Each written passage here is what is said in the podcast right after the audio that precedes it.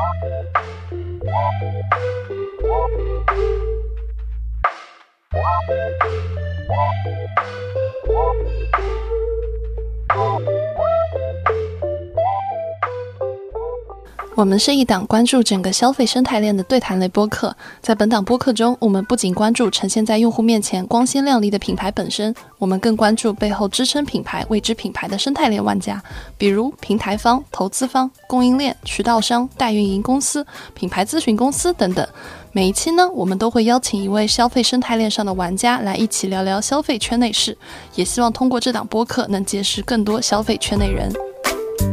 Well, I wanna let you know my mind is made up and I wanna go. And I've been thinking about what to do. Been thinking about me, about being you. For a long time, I tried. Hello，大家好，我是旺仔可可糖，我是立涛，欢迎收听消费圈内人。本周末呢，我们社群组织了一场活动，就是和消费圈内人的伙伴们一起走进义乌，探访当地的制造业隐形冠军们。这次活动，我们得到了义乌当地统战部商会会长等领导的接待，并且将会和当地的老一辈企业家以及厂二代们进行交流。那这次义乌之行呢，我们也要非常感谢两位负责接待和联系各种资源的厂二代小姐姐芊芊和冰清。而本期播客呢，我们邀请到了来自义乌的厂二代芊芊来和我们做一个。交流，那废话不多说，先请芊芊给我们打个招呼吧。Hello，大家好，我是黄芊芊，我本科毕业于北京外国语大学，啊，研究生是在美国华盛顿大学读的教育专业。回国之后，其实我最开始做的是在线教育这一块，主要做的是增长。那去年后来因为一些政策的原因，我 gap gap 了之后，去到美国墨西哥，在那边看了一下那边的一些商业的环境。回到义乌之后呢，现在主要是在研究基于义乌这边的制造业和批发的这样的一些市场，然后去探索从全球范围内来看，可能义乌的制造业潜在的一些机会。对，那我们家里自己做的是纽扣电池这一块，那但其实我没有太有想要去接厂的这样一个需求，更多还是想说，呃，基于自己的经历，然后看看能不能帮助义乌也好，或者说整个中国的供应链在下一轮的迭代跟升级中去找到自己的方向。好的，欢迎芊芊。呃，消费圈内人的小伙伴们呢，大家对义乌其实有很多好奇。一方面是因为很多做电商、跨境直播的商家都希望能够深入产业带中去寻找靠谱的源头工厂，达成深入的供应链合作。另一方面呢，也是因为去年至今，大家知道拼多多旗下的跨境电商 Temu 的横空出世，迅速霸榜了美国的 App Store 榜单。他们开发了很多源头工厂型的商家，那不少关注这个领域的伙伴呢，也很希望了解到底 Temu 上的商家经营的现状如何。那么这些信息呢，芊芊作为一个义乌本地的厂二代，她无疑是很有发言权的。所以今天呢，我们很期待芊芊的分享。好的，欢迎欢迎。我想先从我们很多品牌方伙伴的一个困惑开始跟芊芊聊起来啊。之前其实也跟芊芊有聊到，这几年有很多呢做电商啊、跨境啊或者直播的商家会找到你，请你帮忙介绍靠谱的源头工厂。那这里面其实是有不少误区的。然后芊芊能不能给大家做一个分享呀，帮助大家来避坑一下？简单提两个我经常会遇到的一些误区。第一个就是。有些人就会觉得说，他们可以在幺六八八上面找到源头工厂，但其实据我所知，其实，在幺六八八上做得好的，很大概率反而是贸易商。那在这里跟大家讲一下，什么是贸易商，什么是源头厂家。源头厂家是自己工厂的生产和制造的能力的。那贸易商呢，它其实更多指的是我从源头工厂去采货，可能回商贸城摆一个档口，或者说是通过电商的形式去往下分发。那我举个例子啊，比如说像我们家做的是纽扣电池嘛。因为我们做了三十年，我们对于纽扣电池的源头厂家都非常熟悉，全国可能几十家源头工厂，我们都有很好的关系。在幺六八八上做的最好的，其实恰恰是在义乌的一个贸易商，他们最开始的时候是在国际商贸城里面把一个店面，那现在他们的幺六八八做起来了之后呢，他们把那店面关了，然后在幺六八八上开了好几家店，包括可能在国际站上也会去开店，专注于做电商。其实大部分工厂里面的老板。他们更多会去做生产，而他们的厂因为比较远嘛，所以就很难招到电商的人才，所以电商渠道反而不太能够做得起来。那第二个误区就是很多人他们会以为说到义乌我就能找到源头工厂拿货，这个也是不一定的。在义乌的小商品城里面，你可能可以看到五万多个商家，但背后有多少是真正开厂的，其实不一定的。很多的贸易商。他们可能是比如说在三楼板，他从四楼的贸易商去拿货，那四楼的贸易商他可能从源头厂家去拿货。这些东西，如果你不是一个义乌人，你你在国际商贸城没有待过一段时间，你是没有办法得到这样的一些消息的。第三个误区是，很多人下场想要做自己的品牌，或者说做自己的货的时候，会希望上来就能够找到源头厂家。他们可能没有自己定制的需求，不想要去找一些自己喜欢的货。但其实，我觉得他们需要想清楚的是，自己是不是一定要从源头厂家那里去拿货。有的时候，其实你从贸易商的手头去拿一些现货，成本会更低。如果说你是想做定制，有时候定制化的这个能力，它也不一定是源头厂家能够给你提供的。有可能你在淘宝上也能找到一些定制的服务商，从他们那拿也是一个非常好的一个方式。嗯嗯，哎，那芊芊，我其实想请教一个问题啊，如果我是一个新进入这个行业的商家，我应该怎么去找真正的源头厂家呢？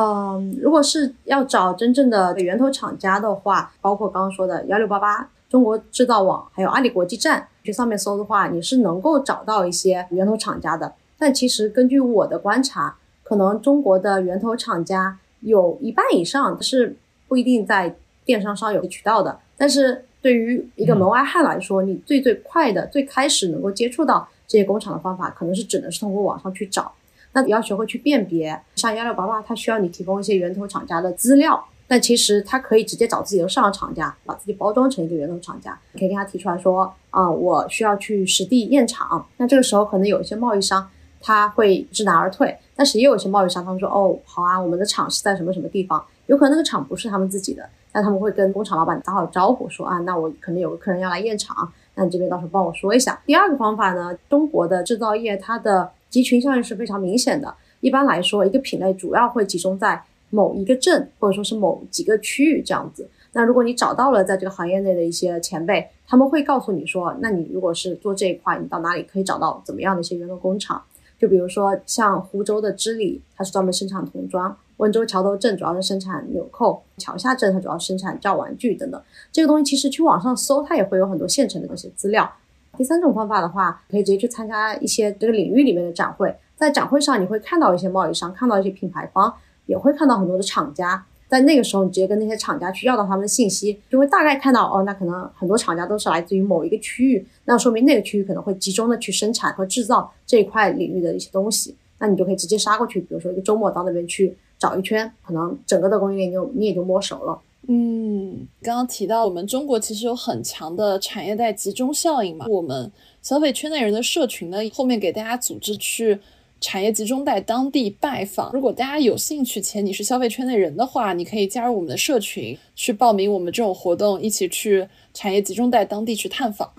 我这边还有个问题啊，我们是不是一定要找源头厂家，不能找贸易商呢？就是他们俩的最核心的优劣在哪里？比如说你刚刚在讲，我们也不一定所有时候都要去找源头厂家嘛，那我什么时候去找源头厂家，什么时候去找贸易商呢？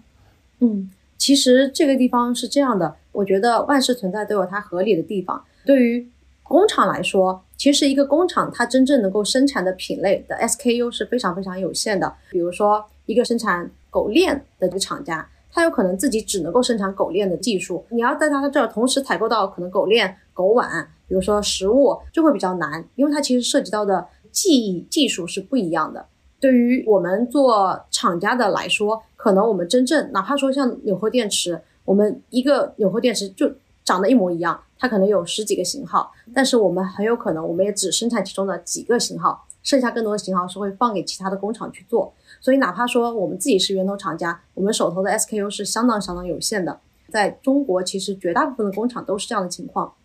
有的时候你觉得说我找到了一个，比如说做宠物的源头工厂。然后他们家里你看到他有几百个 SKU，但是非常大的概率，他可能只有其中的十几个或者几十个是他们自己生产的，其他都是从别人那采购过来的。源头工厂他们可能有个优势，是因为他们对于这个产业链非常的了解，他们知道可以去谁那采购到什么样的品，因为他们对这个供应链的优势就体现在这儿。那第二个的话，如果你要是跟工厂去对接的话，工厂他们一般会接大单，但这里有一些例外的情况啊，比如说有一些工厂他们可能会有一些现货。或者说有一些尾货现在在自己手上攥着，那这个时候你去跟他们采购的时候，他们会用一种比较低的价格，可能会给到你。但是绝大部分的工厂他们是不会备有现货的。那我举个例子，如果说我现在想要采购一百根狗绳，那我直接去工厂去采购，他是不会给你的。他如果没有现货的话，他也不可能重新开一条生产线帮你生产一百根。那这个时候你有可能去到他下游的贸易商去拿货，他们手头有现货，而且那个价格会给的更加便宜一点。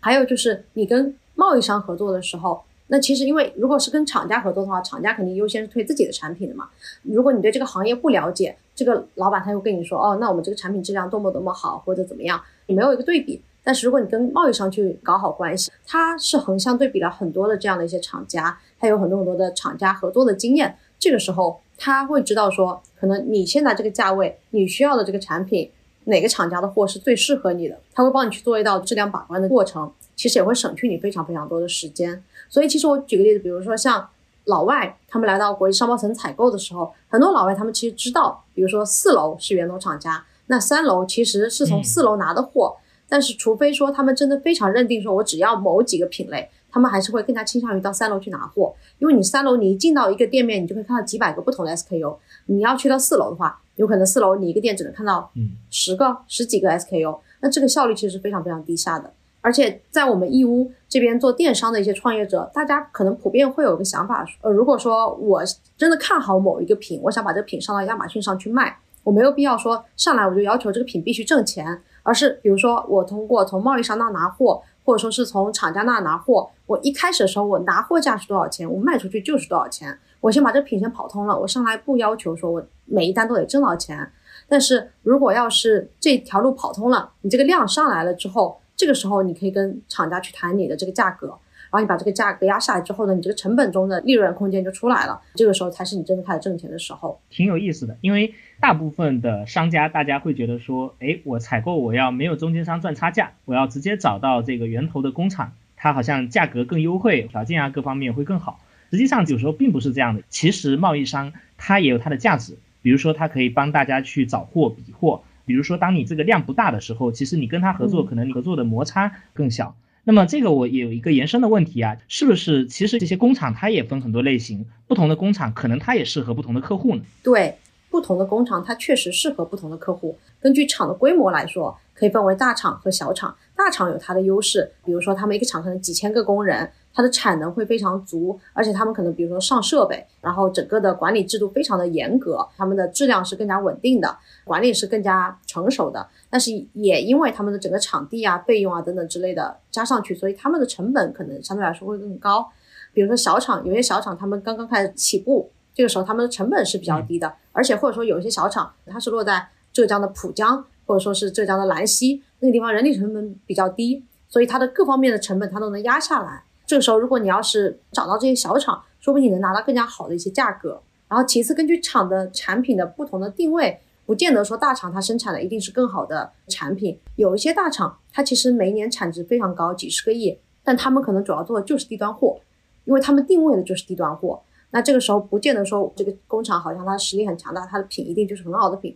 同样，比如说一个玩具品类，你在义乌找到的工厂，跟你在广州找到工厂，有可能义乌的工厂它的成本就会更低一些，质量上来说大概率也广州的那边会更好一点。然后义乌这边它更加强调就是一个性价比和低端货的这样的一个概念，哪怕是同样的一个品类。你在找不同的厂擅长的领域，可能也是完全不一样的。比如说，我之前有去找过一个饰品，当时我们想找一个偏嘻哈风的项链，在我一个外行人眼里看来，我就会觉得说，嗯，这个饰品不都一样嘛？可能几颗碎钻啊，然后可能一些什么不锈钢啊之类的材料。但是真的去问了我身边那些做饰品的朋友之后，他们就会推荐我说，哦，你想要做的这个风格，你应该去那家找，他们家主要做欧美的这种 hip hop 这种风格，你就去找他们。他们那边会有这个货，然后他们那边有非常非常多，比如说几百个现成的模具，那就直接找他们拿会更好。所以大家在做创业的时候，我是建议大家最好先选定一个品类去深耕，因为其实供应链里面门道还是非常多的。没有一定的深耕的话，其实你是很难得到这样一些内部的信息的。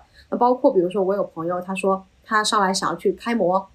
做一个宠物的某一个产品，那这个时候他想要去找那些大厂，但是大厂呢，这个订单对他们来说有点小啊，反而是有一个从幺六八八上主动找到他的小厂，不停的跟他去接触，可能那个小厂也只有五五十来个人，但他也很认真的、很负责的在不停的跟进，最后确实生产出来，发现质量还是小厂更好，而且这个小厂它的服务也好，包括它的这个价格也是更低的，这样子看下来的话，反而小厂是更加适合那个时候他的这样的一个诉求的。所有这些东西就需要大家在去找源头工厂的时候，要花更多的时间跟精力还有耐心去打磨。如果要是能够有行内人能够给你这样的一些内部的信息的话，对于大家就少走弯路会非常有帮助。嗯，哎，这里之前我自己有想做一个香薰香香水相关的项目，然后我当时也有去接触一些源头的厂家和一些供应链。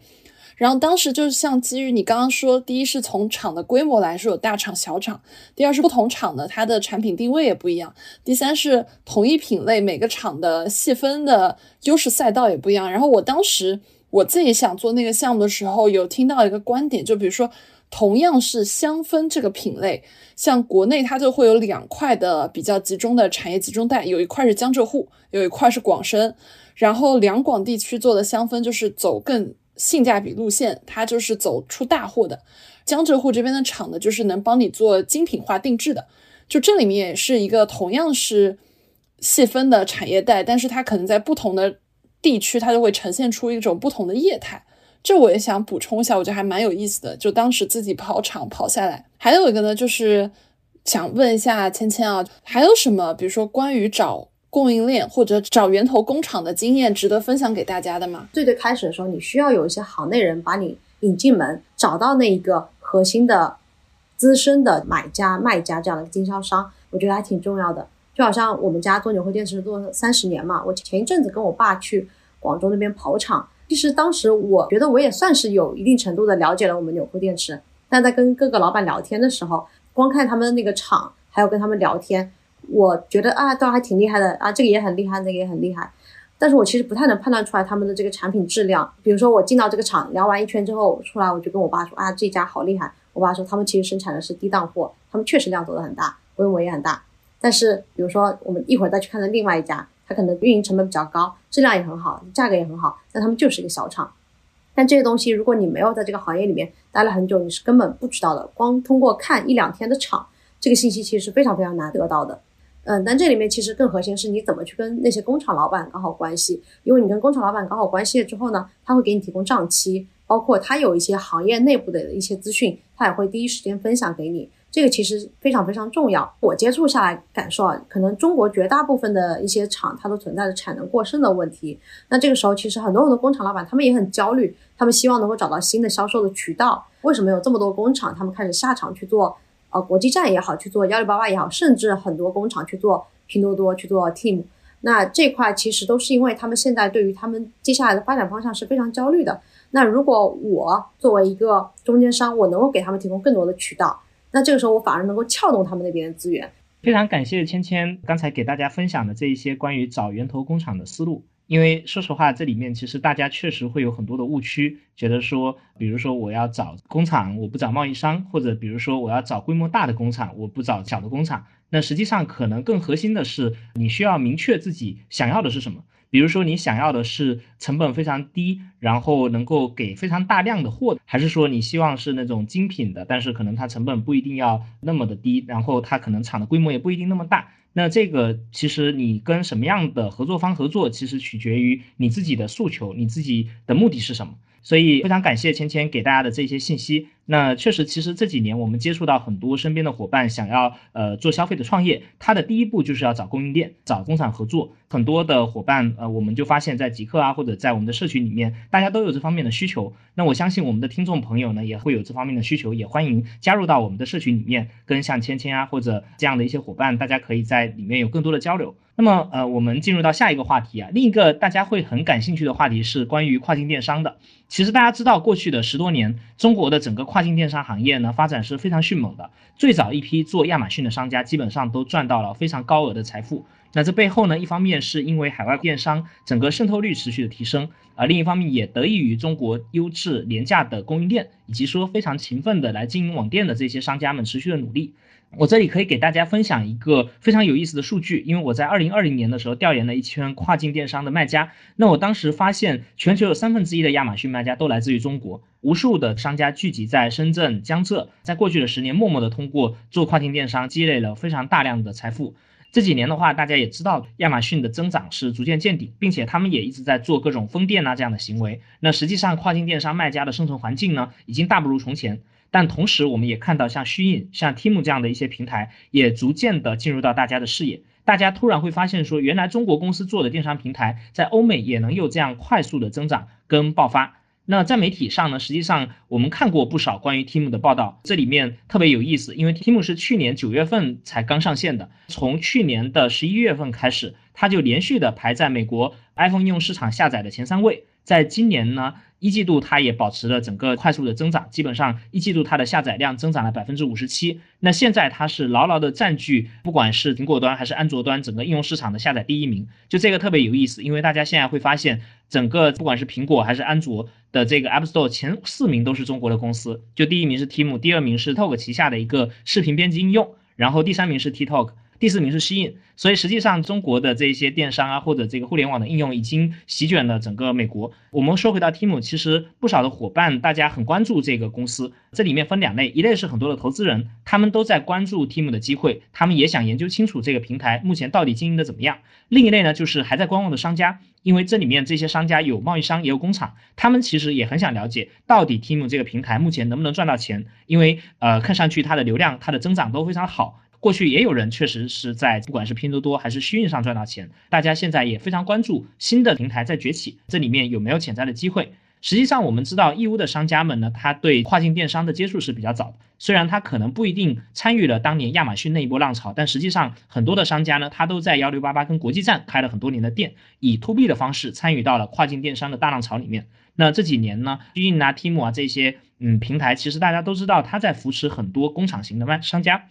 那么义乌呢，作为制造业企业的聚集地，又一次进入到了这个舞台里面。所以呢，接下来我们也想请芊芊给大家分享一下，你作为一个工厂经营者眼中的跨境电商平台。对，我也非常好奇。就首先我有个问题啊，就是其实跨境电商呢也分成 to B 跟 to C 两类嘛。比如说 to B 的话有一六八八和国际站，to C 的话有适应和 Temu，他们其实都挺不太一样的。就是能不能请芊芊先给我们科普一下其中的区别是什么呢？嗯，觉得 to B 跟 to C 主要的区别，一个是客群不一样，那他们对应的这个诉求也不太一样。他们在做 SEO 也好，在做 listing 标题呀，包括去生产图片的素材的时候，他们的思路是不一样的。那 B 端，比如说像幺六八八跟国际站，我们更多在上品的时候，就是把产品本身展示清楚，你用白底图，然后呢，一张图片上可能你就会把。不同的型号啊，这样的一些信息都会放上去。通过比如说列举很多很多关键词，争取把这个关键词给覆盖完整。这个是做 B 端的一个思路。嗯，比如说一个不规则的一个地毯，那我在淘宝上我去搜的时候，它的信息可能会是 ins 风和高级感，然后呃卧室地毯、床边毯。但是在幺六八八上，你搜到同款的地毯，你看到的信息就是跨境新款。然后什么高低毛绒、簇绒，就写它的材质可以有胀期等等。那图片上来说的话，那 to C 它更多会去构筑一个场景，比如说就是放在一个非常好看的一个偏美式的风格的这样一个客厅里面拍出来的一张照片。比如说幺六八八跟国际站，它更多的图片就怼着它的那个细节拍，可能底是白的，怎么怎么清楚怎么来，怎么显示出它的这个好像材质，你就怎么拍。就是说 to C 我们更多是通过构筑一个场景，让用户在那样的一个场景里面。比如说，想象出来自己就坐在一个欧美的很漂亮大别墅里面，你会有这样的欲望去下单。面向 to B 的话，因为他们是采购商，你就是要方便他们来采销拿货，所以更多写的是他们在意的，比如说这个是不是跨境爆款，它的材质是什么，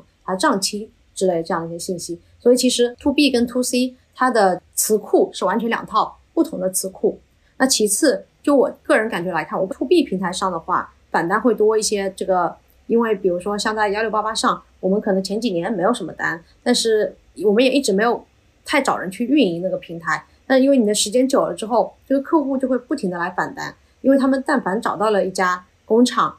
他们每次下的订单会比较大嘛，那他们可能跟一个工厂合作的合适了，他们也轻易不会去换工厂，所以这个复购这一块会比较多一些。哎，你这些客户主要是做电商吗？还是他是那种线下的卖家，还是什么样的？呃，都会有。我们这个品是比较特殊啊，它是偏工业品嘛。啊，虽然说是可能偏消费场景，它会有两类客户来拿。一类是他会来拿工业包装，那拿走了之后，他可能直接放到他们自己的工厂的，比如说玩具里面，或者说是手表里面，这是一类。然后第二类是他们把这个消费包装，比如说卡装的这样的电池拿去拿到他们的超市里面去卖。理解了。义乌的国际商贸城这边，做幺六八八和国际站的。会比较多。但是就是我们做幺六八八和国际站合作拼多多的，可能会有一定的重合，就是比如说厂家他有一些尾货销不掉，他会把自己那个货放到拼多多上去。所以拼多多上你有时候可以买到很多很便宜的货，因为他们都是一些尾货。但是其实，在义乌这边，真正做电商，做拼多多为主，只做拼多多和只做淘宝和做幺六八八和国际站的，它大概率是几批不同的人，他们的重合率可能会非常的低，而且甚至他们可能跟国际商贸城里面的那些做商，他们重合率都不高。义乌国际商贸城其实还是以夫妻店为主，妻子在这个店里面负责去。招待客人，丈夫就是在家里去管仓库，去负责发货、做后勤这一块。他们其实没有额外的人力来去做幺六八八之类这样的一些线上的货，而且他们其实主要做的是以外贸为主嘛，可能维护现在自己手头的这些客户就会有点忙不过来。那只有在比如说现在，比如说疫情期间，可能没有客人了，或者说是生意变淡了之后，他们想要寻求转型，这个时候可能会想说，我去开个幺八八店也好，或者说是我去开一个。呃，国际站的店，其实不管是幺六八八还是国际站，你的入驻的成本对于义乌的老板来说还是比较高的，他都是要小几万一一年投进去。但是如果他们开一个新印或者说是开一个拼多多，其实他们的那个入驻成本相对来说会低一些。所以其实义乌这边也会有个别的一些老板，他们会愿意去做拼多多和呃新印，但整体上来说，这个重合率其实不高。而且就有意思的是，因为现在 Team 不是火起来了吗？我还专门去问了义乌那一帮做拼多多的赚大钱的那些人，我问他们说现在有没有在做 Team 这一块？因为刚好最近这一两年不是拼多多也不好做嘛，越来越卷。其实，在拼多多上的玩家，很多人就说，反正也挣不太到钱。虽然说看起来好像每天出货量非常非常大，那其实我问了一圈，发现义乌这边做拼多多的，他们下场去做 Team 的非常少，所以这个现象也非常非常有趣。哎，这个是为啥呢？嗯，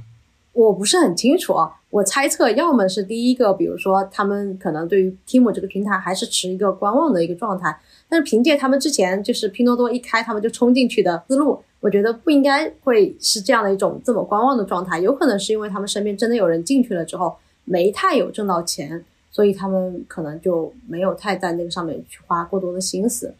对，因为还有另外一种可能性，要么就是 Team 它可能宣传不到位，所以义乌的这些商家们还不知道。但我觉得这个概率应该会非常非常低。嗯嗯，哎，这个是一个非常有意思的一个现象。其实我对这个问题还挺感兴趣的。如果之后有机会的话，呃，也许我们也可以到义乌跟做拼多多但不做 Team 的这些商家来呃深入聊一聊，看看他们是怎么样一个想法。我其实还挺挺期待后续够到义乌来跟这样的一些呃工厂啊或者这样的一些商家有机会交流交流的。其实 Tim 我觉得特别有意思，因为它是去年九月份在美国上线。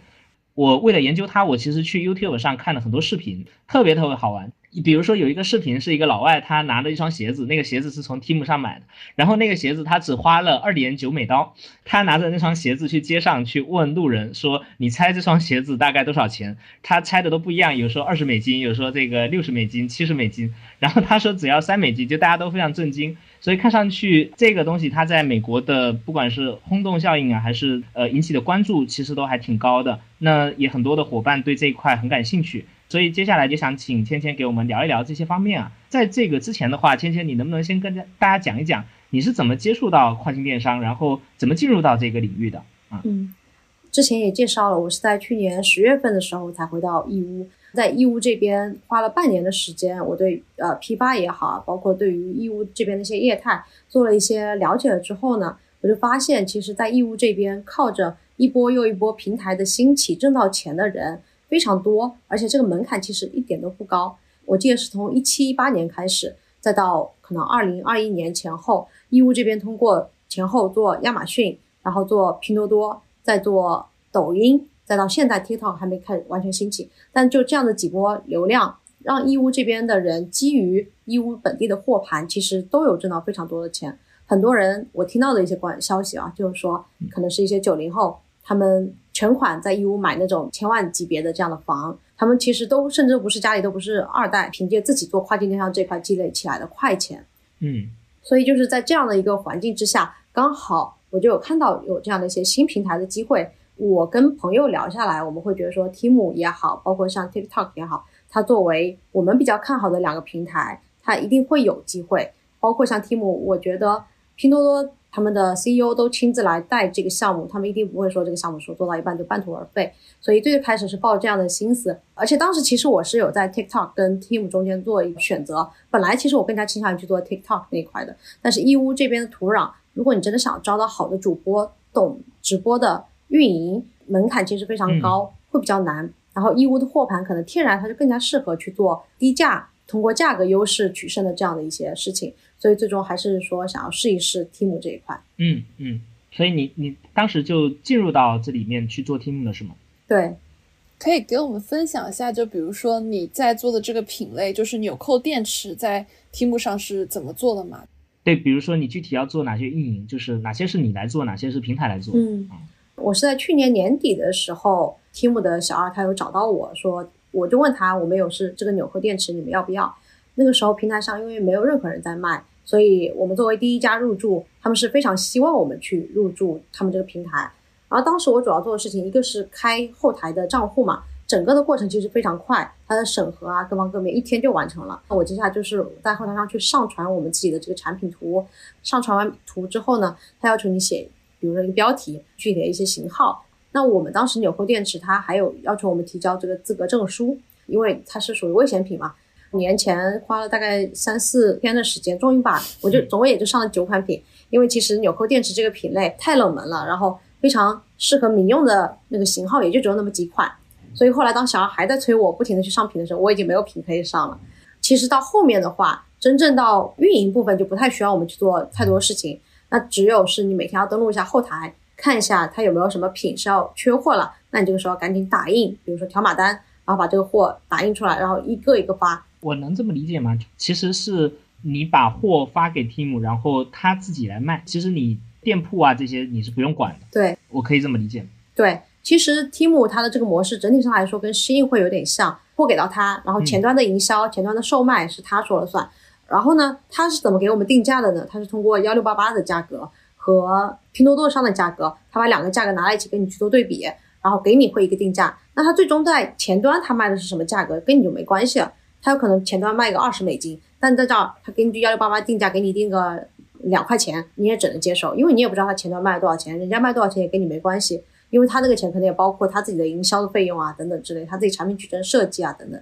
有的时候他可能从我这儿，比如说是一五块钱收过去的一个产品，他也有可能就是零点零一美元就放在前面去售卖，也会有这样的情况。啊，OK，听起来 Team 跟 Shein 呢，它其实更像是超市，把货供给他，其他你不用管，他自己去卖，自己去加价。但是另一类相对应的，比如说像淘宝或者拼多多，或者像国外的亚马逊，它可能更像购物中心，实际上是他给你一个平台，然后你要进去开店，然后开完店你还要装修，你还要做很多这样的店的设计啊，产品名字的设计啊等等，我可以这么去理解吗？对我感觉其实像 Team 和 Shein 他们的思路。现阶段的思路更多还是去整合中国的供应链，然后把供应链作为他们的货盘，然后在这个基础之上，他们会向外去售卖。比如说像 Shin，，他，你真的给他供货之后呢，你的货必须得是白牌，到了他们的工厂之后，他们会贴上石印的牌子，然后再对外去售卖。他们更多就是只是把你作为他们的供货商而已。但是 Team 这块会还好一些，它会允许你有自己的品牌。但是我看到就是现在慢慢的 Team 它有开放，就是比如说你的这个详情页。你可以再加一些详情页的一些装修的一些东西，有可能它之后又会慢慢开放店铺装修这样的一些功能。但其实像拼多多，它哪怕说是也有一些店铺装修功能，但对于他们来说，更重要的还是那个货本身，跟淘宝又不一样。所以就淘宝它可能是以店为主，那拼多多它本身的逻辑就是以货为主。那有可能 Temu 它现在更多是它的货盘，那之后它会不会发展成以货为主，这个我不好说，因为可能他们自己内部也会有不断的有些调整跟迭代。嗯嗯，哎，这个其实也是比较合理的，因为我就发现一个比较有意思的点，就是中国商家你在海外卖货，你要去定关键词啊，或者很多这种呃营销的东西，其实你可能不一定有平台做的效率那么高。那也许他是这么一个考虑，就是我平台来统一来做展现，然后来做流量获客、流量分发，然后大家只要供货，就把大家的运营的门槛给降到了比较低的状态。这个是我自己的一个猜测，嗯嗯嗯，对，这个确实是 Team 他们可能想要走的一个思路，但现在根据我观察，可能对于关键词这块的优化，其实 Team 也还没有太在做这一块。我作为一个商家，我把这个品上上去，我叫什么名，我给这个商品起什么名字，其实五花八门，大家都有。但是你这个品能不能卖得好，我目前看下来是，如果人家愿意把这个资源位给你，比如说他利润空间很高，他看好你这个品，他把你这个推上了资源位，你这个品就有可能爆。那可能跟你其他的，比如说通过搜索啊，然后这时候来的流量，那就没办法比的。比如说一个狗的包，我前几天搜了一下，它卖的靠前的几个，它可能一个单品能够卖几千个，但是很明显就是可能就就过那么一两三四个品之后，后面的品的销量就只有几十个，甚至只有几个。啊，呃，我还想请教一下，包括 Team、TikTok 还有 Shein。啊，其实大家都比较倾向于直接招这种工厂类的商家，因为你没有中间商赚差价，你价格能打到最低。因为芊芊你自己家里就是工厂，包括就是你身边的圈子有很多的工厂，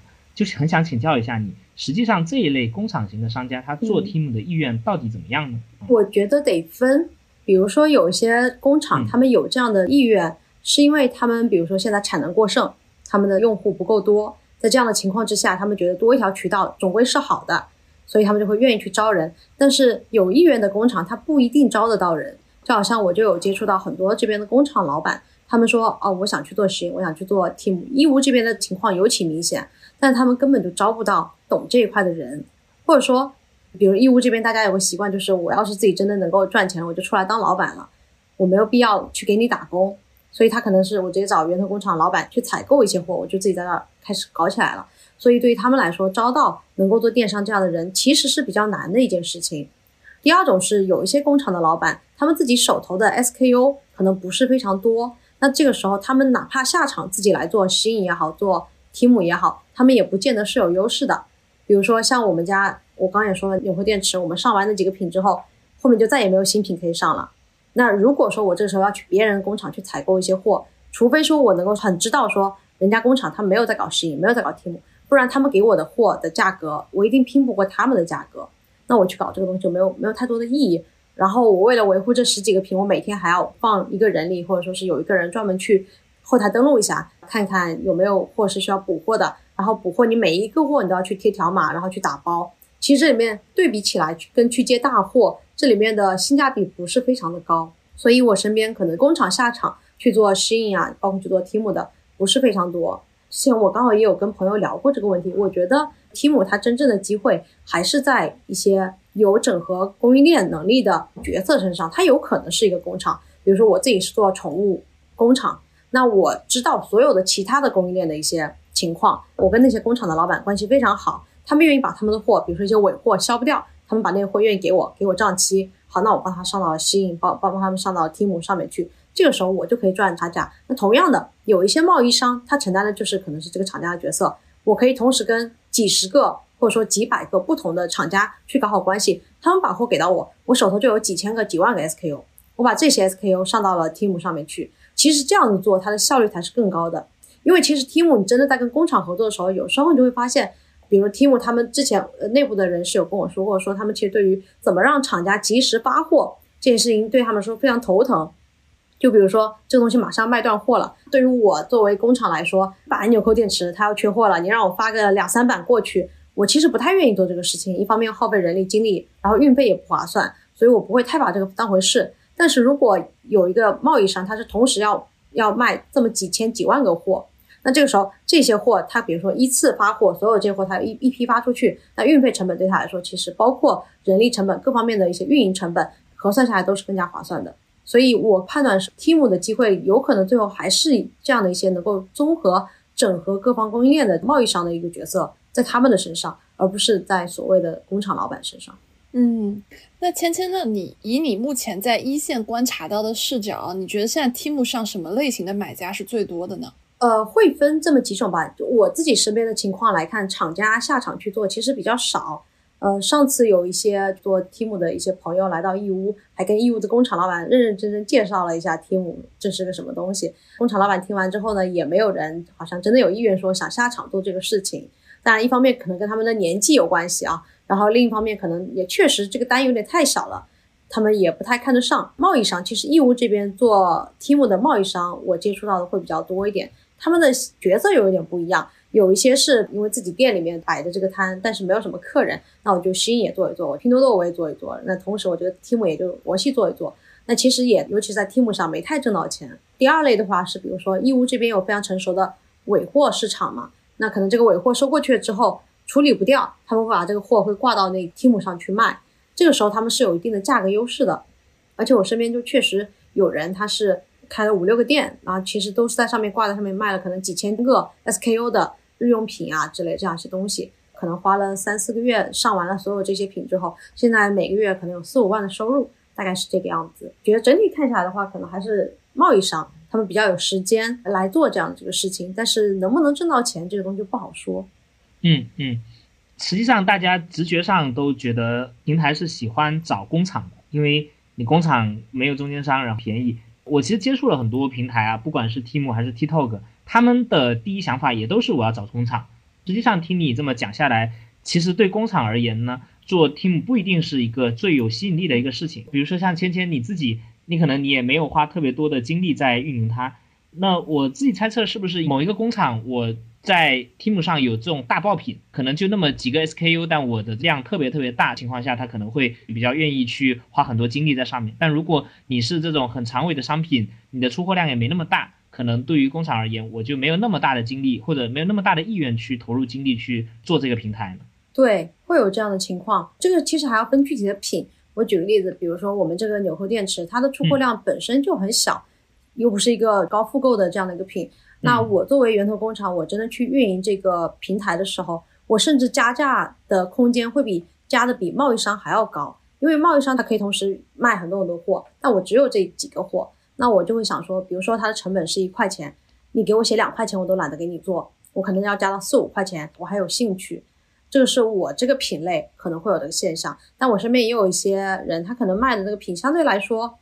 买的人会更多一些，或者说他复购的这个场景会更多一些。那对于他们来说，呃，哪怕说他们是一些厂家，他们也愿意，他们可能就赌一个未来。我觉得你这个平台以后一定给我带量，所以他们可能会愿意花更多的时间跟精力在这个上面，然后说好。哪怕现在不挣钱，我这个品牌都挂在这上面了，我相信以后一定它能够爆。我身边也有这样的情况，可能有一些人在做 Team，就是在赌一个爆品。如果说我做了花了一个月的时间，一个爆品都没有出来，那我可能一直就是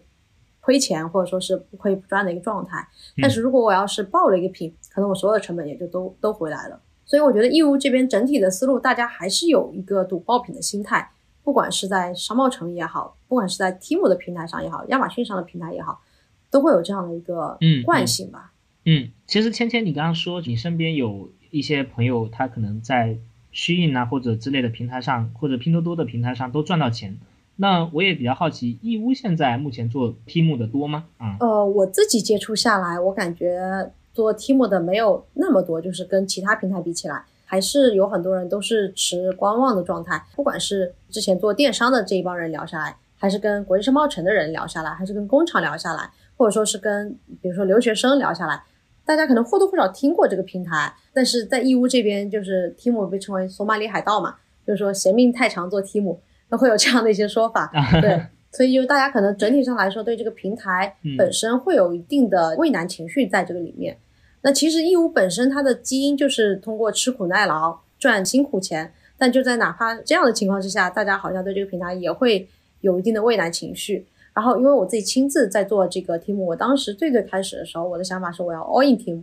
我想要去试一试这个平台它最终的这个天花板究竟在哪。但是就做到现在，其实我也已经有一点点懈怠吧，因为确实在整个的沟通的过程中也好，包括后端的整个流程上，目前因为 team 它刚刚开始，对于商家来说不是那么的友好。比如说你想去找小二，你在群里面你永远是找不到他的，他永远不会回复你的消息。你有问题的时候，你也不知道该怎么去解决。然后，比如说现在你一款货终于上架，上架之后到能发货中间可能又要隔一个月的时间，非常的磨人性吧。但是呃，我身边也有厂家，就哪怕是这样的情况，他们也要坚持做。从拼多多的角度来看，他们会非常看好 Team 未来长期的发展。他们就赌说，以后等到这个平台越做越大了，然后呢，客户越来越多了，就是来他们这儿买的人就会越来越多。他们会觉得说，现在可能 Team 还是一个非常非常早期的阶段。所以这一类还在愿意投精力的商家。它有什么特点吗？比如说它是某一些特定的品类吗之类的特点？对，我觉得可能会分这么几种。第一个就是这一类人，他整体会比较偏年轻一些，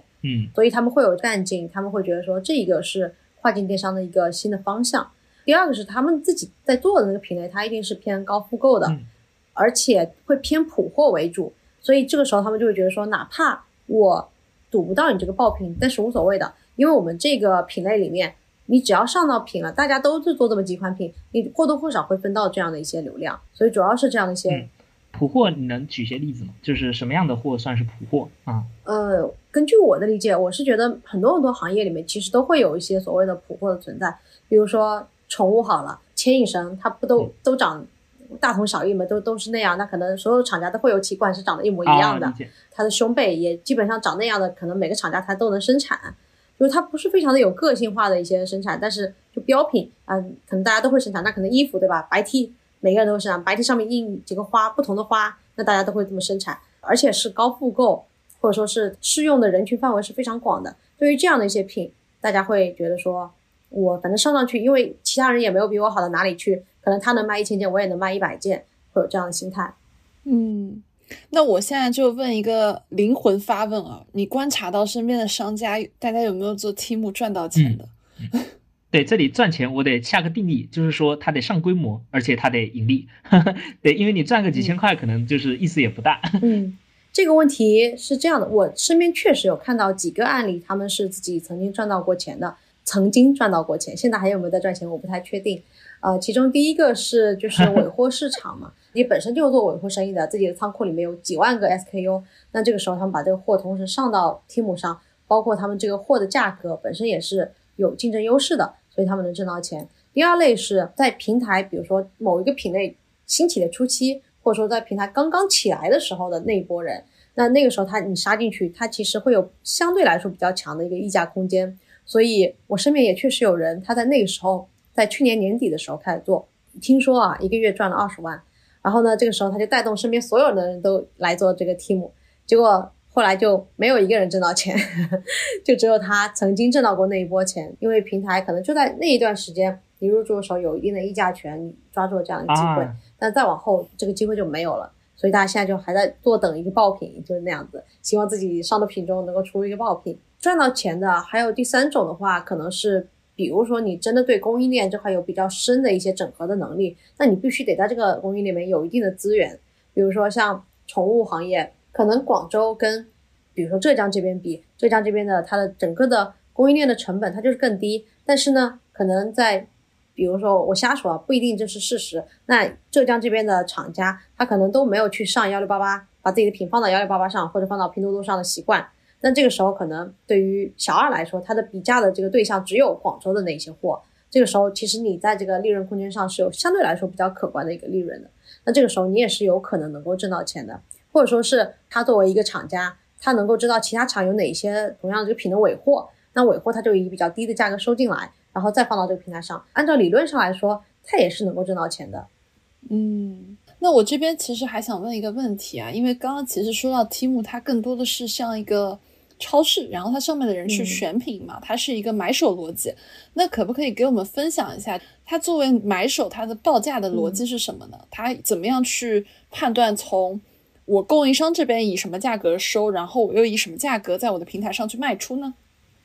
嗯，卖出那块，我估计他们是有他们自己的数字赚的算法。嗯呃，他们选品主要参照的是亚马逊，他们会看亚马逊上哪些品卖的比较好，然后他们会生成他们自己的一张图，说我想要采购这样的一些品。那如果你要是有刚好手头有这样的货，或者说有类似的货，然后你可以去上传。那上传了之后呢，他们其实会去做比价，把你的这个产品去跟幺六八八上的价格去比较，然后去跟拼多多上的这个价格去比较。它比较逻辑是幺六八八上，它同款的这个产品通过识图一下就能搜出，那可能它的比如说批发价是多少，然后呢，你再到幺六八八上去搜到通过同样的一个这个图片搜出同款品之后呢，把它的销量从高到低排列，排列之后你看最高的那几款品，它们的这个价格大概是一个什么样的情况？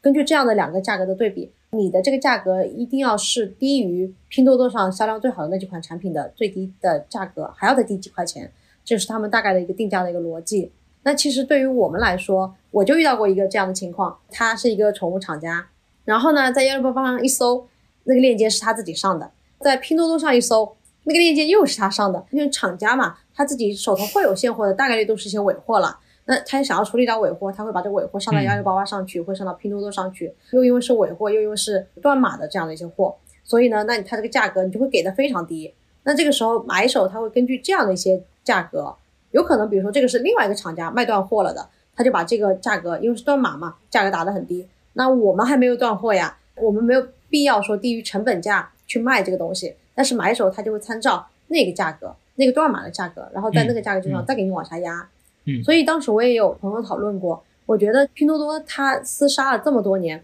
已经把中国的价格尽可能的往成本价上去压，它的利润空间本身就已经非常薄了。那现在，嗯，Tim 它的这个收获的逻辑是在拼多多已经压到这么薄的利润基础上，还要再往下压的话，那它大概率收过去的货，它的质量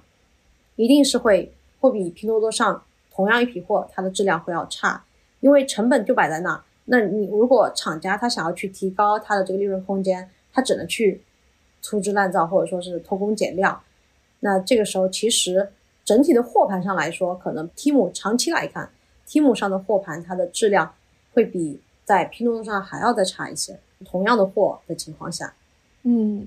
那你觉得在嗯这种、比如说买手报价逻辑的情况下，Tim 还有什么机会呢？嗯，我之前跟朋友聊过，他们是觉得说拼多多本身它就是一个尾货的平对台。那我觉得 Timo 它大概率有可能也会是一方面，它是作为一个尾货的平台，帮助中国去处理掉很多在疫情期间也好，或者说在之后会产生的一些产能过剩的一些产品，它可能是一个非常好的一个轻尾货的一个平台。第二个点是因为我知道最近 TikTok 它好像也有在下场，想要去跨境电商这块的事情。那随着越来越多，包括 Shein 它现在开放了很多的一些新的品类的入驻。那随着不同的平台，他们的这个竞争越来越激烈，我相信 Timo 他应该会在商家的体验这一块去做一些调优。那在这个时候会把更多的可能性和空间释放给商家，因为终究如果他想通过自己一一个平台的能力，想要把这个蛋糕给做起来，是一件比较难的事情。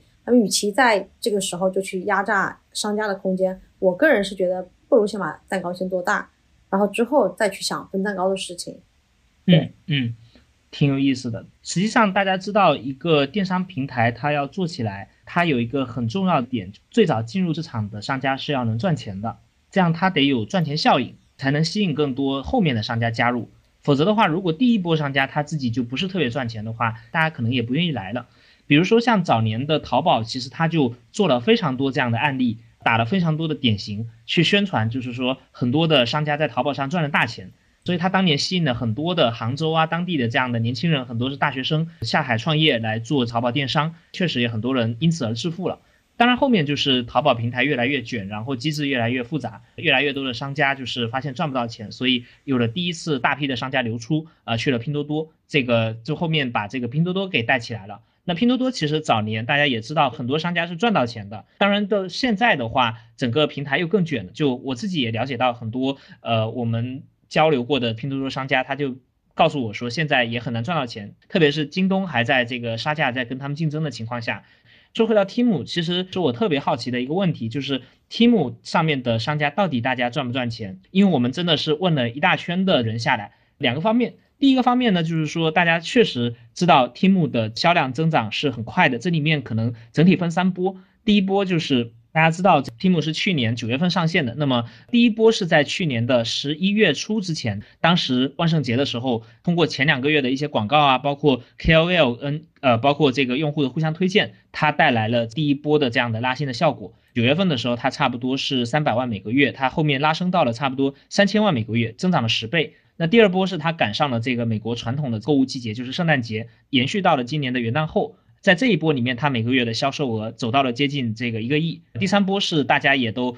知道的，二月中旬就美国的超级万，当时他花了一个亿人民币的推广去做这一次的促销活动。超级万相当于是什么样的一个活动呢？大家可以粗浅的理解为中国的春晚，美国的大部分的人他都会看。那么他们相当于在上面打了一个呃很轰动的一个这样的广告。从后面它的销售数据啊，包括用户的上涨跟复购的情况来看，它是确实一直量是在涨的。从这几个动作来看呢，我们确实能够判断，就是 Tim 他自己做增长，然后获客、搞流量的能力，确实中国公司是更强的。所以现在大家会看到美国的这些 App Store 上面前几名都是中国的公司。那确实这个是咱们中国公司玩流量，然后大家更卷、更拼运营。那这些策略是在美国也是能有效的实行的。包括就是说拼多多它的那些机制，因为这个其实大家也都非常熟悉，什么砍一刀啊，然后什么拉人呐等等，就这样的一些事情，确实对老美也也能够有效。所以它的量确实前面涨得很快。这里面就有一个问题，就是它的量涨得这么快，背后的这些商家到底大家过得怎么样呢？我自己其实也问了一圈商家，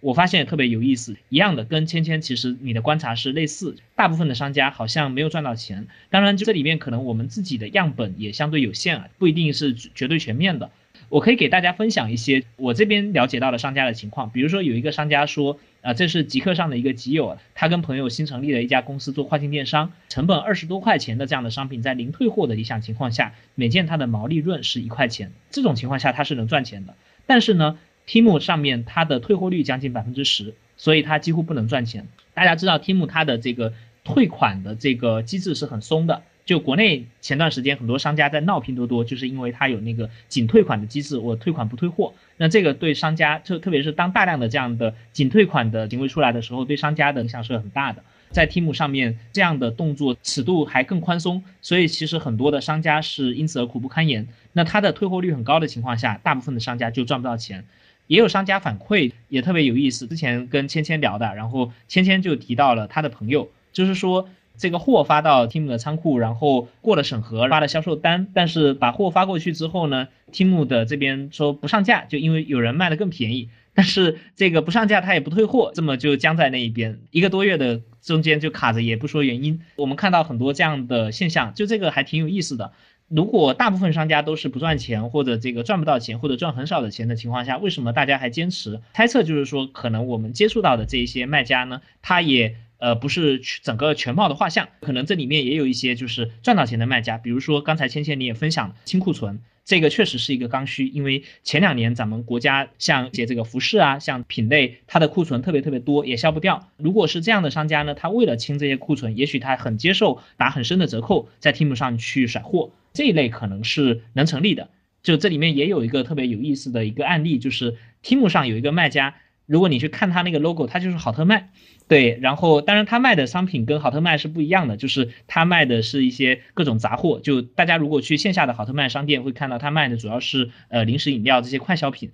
对，但是他在 Tim 上是一个大卖家，他的一个月的销量也有几百万。那呃，当然就是我也去求证过啊，就是好特卖的那个公司的人，他们没有承认说这个是他们公司成立的。但是嗯，如果大家仔细去看的话，好特卖跟拼多多背后是有同一个投资人的，所以 就这里面到底是什么样一个关系，咱们也不知道。包括就是呃，我也了解到有一些商家，像呃子不语啊这些做跨境电商的这个服装卖家，他们好像在 Team 上也合作挺多。那我猜测，也许他们也是有一些库存的货，前期需要通过 Team 来清。当然，就是咱们这个没求证过，今天是纯讨论，因为呃，我也做了挺多的交流跟调研，一直在尝试去找真正能在这个平台上赚到钱的商家，否则的话，这个就是一个很诡异的事情。平台的量一直在涨，订单也特别多，但是到底谁在里面赚到钱了呢？这个是可能我们也想要持续去花点时间去搞明白的一个问题。对我相信，可能呃很多关注 Team 的朋友，不管你是投资人还是你是商家，你可能也都会对这个问题非常的关注。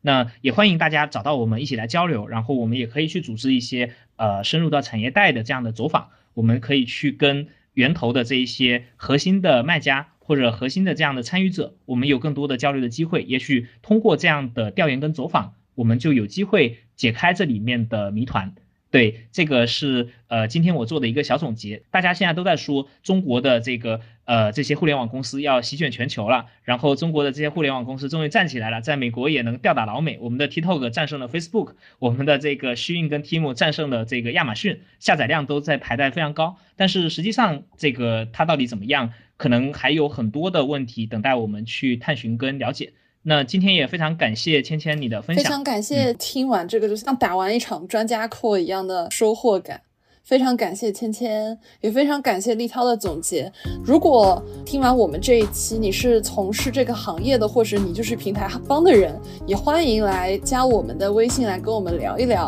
对于 Tim 这个平台的一些看法，和包括说你觉得在上面可能潜在的一些商业机会的探讨。对。谢谢芊芊那我们今天就到这里吧拜拜。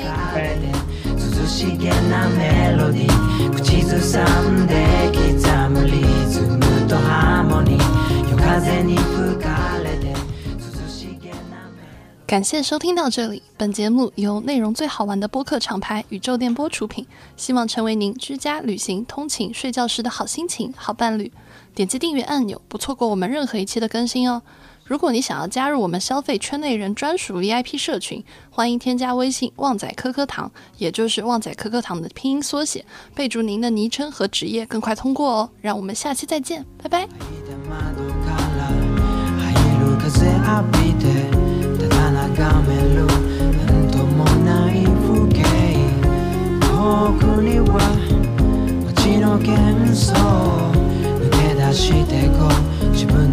リズム刻んで夜風に吹かれて涼しげなメロディー口ずさんで刻むリズムとハーモニー。夜風に吹かれて涼しげなメロディー口ずさんで刻む